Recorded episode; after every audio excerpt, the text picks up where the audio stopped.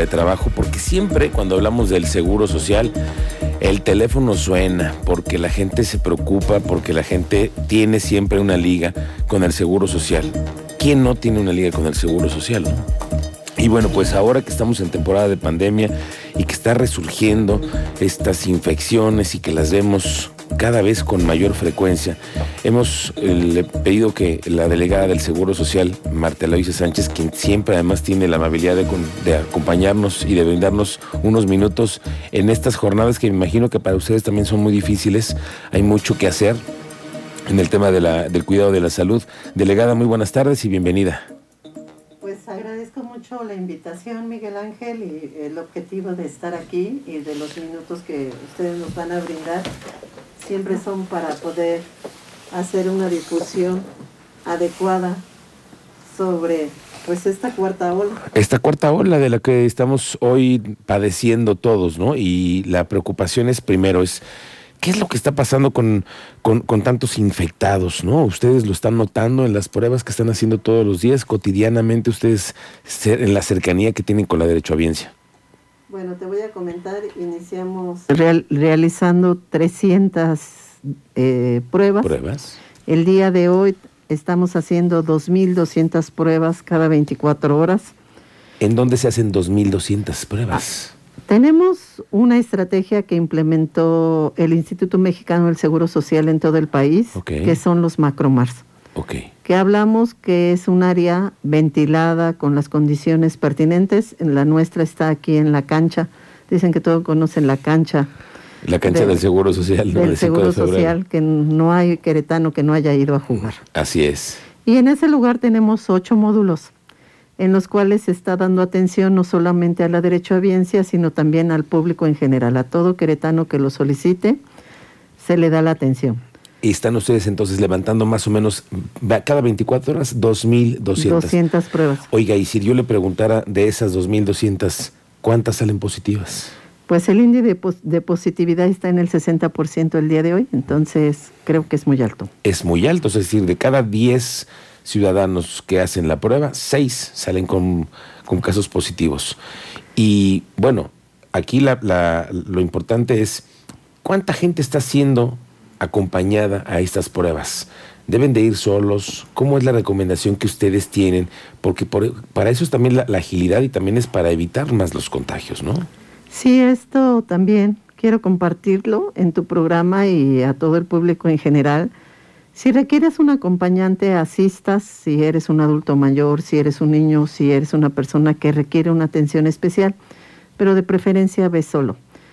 Si llevas a la familia contigo porque Hemos visto casos que va el esposo, la abuelita, los nietos y pareciera una reunión familiar. Lo único que estás arriesgando a la familia es a que se contagie si no lo tiene. Claro. Entonces la invitación, asiste solo, si requieres un acompañante, adelante. Oiga, delegada, esta semana lo platicamos con nuestra especialista en redes sociales sobre esta nueva modalidad que tiene el Seguro Social de haberse ya digitalizado, lo cual nosotros aplaudimos porque ya no hay que hacer los trámites ante el seguro por el tema de las incapacidades. Hoy, ¿cómo les ha ido con el tema este? ¿Qué tanto los ciudadanos están ocupando la app para poder hacer esta digitalización? Eh? Mira, te voy a compartir porque sí, traje toda la información. Ya veo que viene usted bien equipada con todos los datos. El día de hoy eh, tenemos 421 permisos COVID al corte de ayer de las 3 pm. Eh, todavía dos días atrás la plataforma no funcionaba correctamente. El día de hoy ya funciona como tal. Tú tienes que entrar a imps.gov.mx. Ahí sale un menú en donde dice permiso COVID. Picas ahí, sale un formulario en donde a través de ese formulario confiamos en la buena palabra de los trabajadores, dice cuál es la sintomatología, eso es lo que pregunta, y automáticamente te da un permiso COVID que va de 5 a 7 días. Correcto, para poder hacer la prueba e ir a hacer el, trámite de, saber si está uno con la infección, ¿no? Estamos confiando en la palabra. Y entonces el diagnóstico se hace a distancia. Si tú tienes dos o más síntomas propios de COVID, adelante te quedas en casa y no te muevas, ya tienes tu incapacidad. No salgas de casa, cuídate resguárdate y ese es el objetivo. Que no se movilicen aquellos que pueden ser sospechosos de padecer COVID. Bueno, ahora cuénteme cómo están los trabajadores del Seguro Social con el tema del COVID. ¿Cómo han estado los, los padecimientos también con los trabajadores? Porque también ellos, como ustedes nos han acompañado ya durante dos años en esta pandemia, y el personal también debe estar cansado, ¿no? Después de tanto tiempo así. Así es. Te quiero compartir de 8.800 trabajadores que el IMSS tiene en su plantilla en Querétaro. En este momento, hasta el día de ayer, teníamos 676 incapacidades. Para los trabajadores no se utiliza esta plataforma, para los trabajadores tienen que acudir al módulo de CPTIMS que es eh, propio para los trabajadores del IMSS, en donde se les da un aval.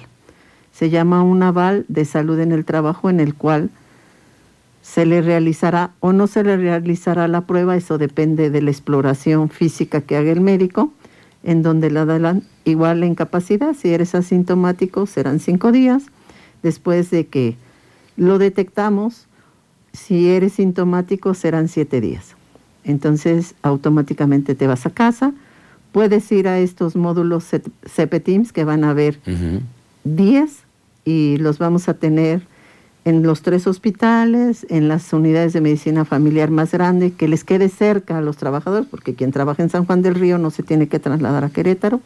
Ahí vamos a tener un módulo exclusivo para trabajadores. Quienes trabajan en Querétaro, habrá varios de estos módulos que permita agilizar. Claro. Que permita agilizar, que permita darle un trato adecuado a los trabajadores. Como tú dices, bueno, pues al final son los que siempre están al frente de la atención.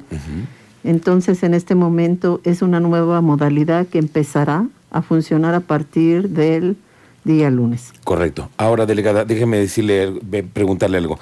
Eh, usted me dice que hoy el 60% de las pruebas resultan positivos y de ahí el paso al hospital, los, los casos de hospitalización, ¿cómo les ha ido con ello? Ayer que tuvimos una reunión con el Consejo Técnico de Salud y se hizo un análisis epidemiológico, el número mayor de personas que dan positivo a COVID son ambulatorios. O sea, se quedan en casa con este tiempo de 5 a 7 días en donde la sintomatología pasa. ¿Cuál es la diferencia? Que presente síntomas de gravedad o no, la vacunación. Aquí mismo invito a las personas que no se han acercado a vacunarse que se vacunen. Esa es la gran diferencia. Que pases de una manera leve la enfermedad o no. Hasta el momento todavía no podemos decir si Omicron es tan letal o no. ¿Por qué? Porque la diferencia es la vacunación. Pero qué contagioso sí es, ¿no? Así es, sí. es, más contagioso que el sarampión.